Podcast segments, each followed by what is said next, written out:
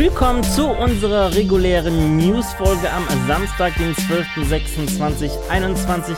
Gleich gibt es noch eine E3-News-Folge, aber zuerst kommen wir zu den News der letzten Tage.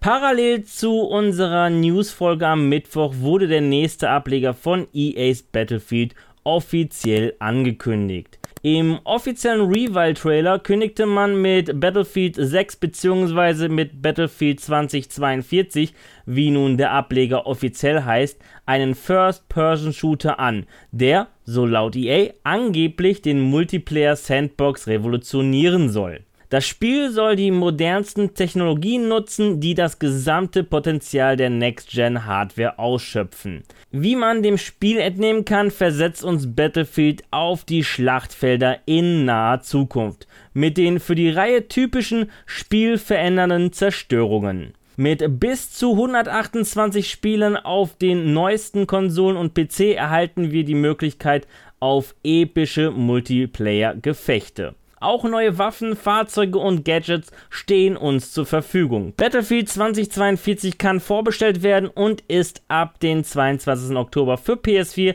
PS5, Xbox One, Xbox Series und PC im Handel erhältlich. EA Play-Mitglieder erhalten ab dem 15. Oktober 2021 Zugang zu einer 10-stündigen Trial. EA Play-Mitglieder und Vorbesteller erhalten zudem Zugang zu offenen Beta.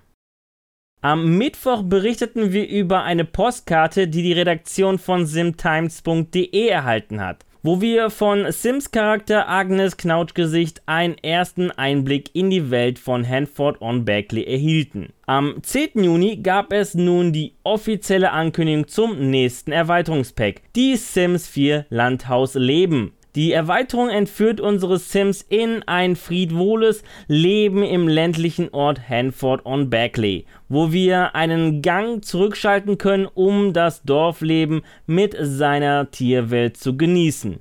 Genau, Ihr habt richtig gehört, es werden neue Tiere in unser Sim-Leben Einzug halten.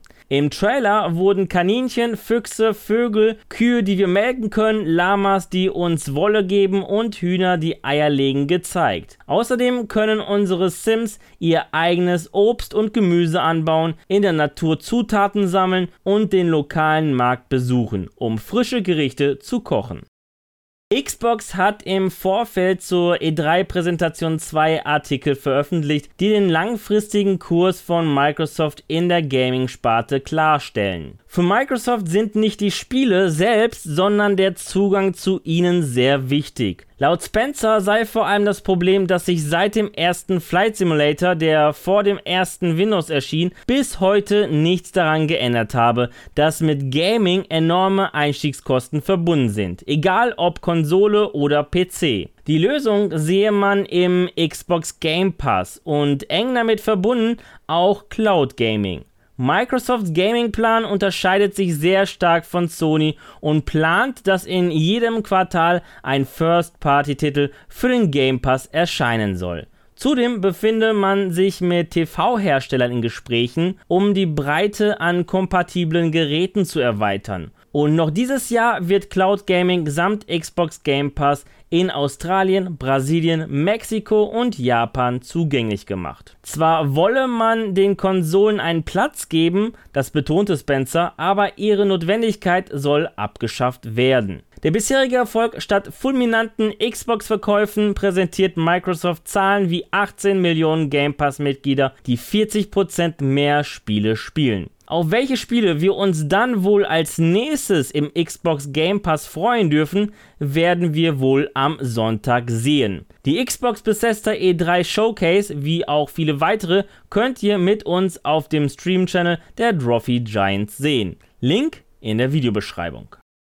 Wir können uns nicht nur auf einen kommenden Jurassic World Film freuen, der nächstes Jahr in den Kinos erscheinen soll, sondern wir dürfen uns auch auf ein neues Spiel und jetzt kommt's, der noch dieses Jahr erscheinen soll, freuen. Jurassic World Evolution 2 soll Ende 2021 für PC, PS4, PS5, Xbox One und Xbox Series erscheinen. Evolution 2 soll mit einer neuen Kampagne aufwarten, die von den Schauspielern aus der Jurassic World Filmreihe vertont wird. Zudem sollen neue Features, vier Spielmodi und noch mehr Dinosaurier auf uns warten. Im Gegensatz zum Vorgänger steht uns zum ersten Mal die Möglichkeit, einen Park über die Grenzen des Muertes Archipels zu errichten. Jeder Standort bietet neues Terrain und somit auch neue Herausforderungen. Entwickler Turtle Rock hat während der Summer Game Fest Show bekannt gegeben, dass Black 4 Blood, der geistige Nachfolger der Left 4 Dead Reihe, im August eine offene Beta bekommt. Die frei zugängliche Beta läuft vom 12. bis 16. August 2021 für alle, die sich vorher anmelden. Zudem gibt es für alle die Chance an der Early Access Version der Beta ebenfalls teilnehmen zu können. Die Plätze sind allerdings begrenzt. Vorbesteller bekommen hier einen Bonus. Für sie ist der Zugang zu Early Access Beta vom 5. bis 9. August 2021 garantiert. Die Beta wird für PS5, PS4, PC sowie Xbox One und Series verfügbar sein und soll Cross-Gen und Crossplay unterstützen. Das Spiel selbst erscheint am 12. Oktober 2021. Ja, das waren die News der vergangenen Tage und an dieser Stelle verabschiede ich mich von euch. Danke fürs Zusehen. Wenn euch die Folge gefallen hat, dann würde ich mich natürlich über eine positive Bewertung von euch freuen, wie auch über eure Kommentare. Und damit ihr keines unserer Videos verpasst, einfach ein Abo dalassen und das Glöckchen aktivieren. Die nächste Newsfolge gibt es sogar schon heute, da wir bis einschließlich Mittwoch jeden Tag eine spezielle E3 Newsfolge veröffentlichen. Die nächste reguläre Newsfolge gibt es dann wieder am Samstag von Fabian persönlich. Bis dahin bleibt gesund und guten Not euch.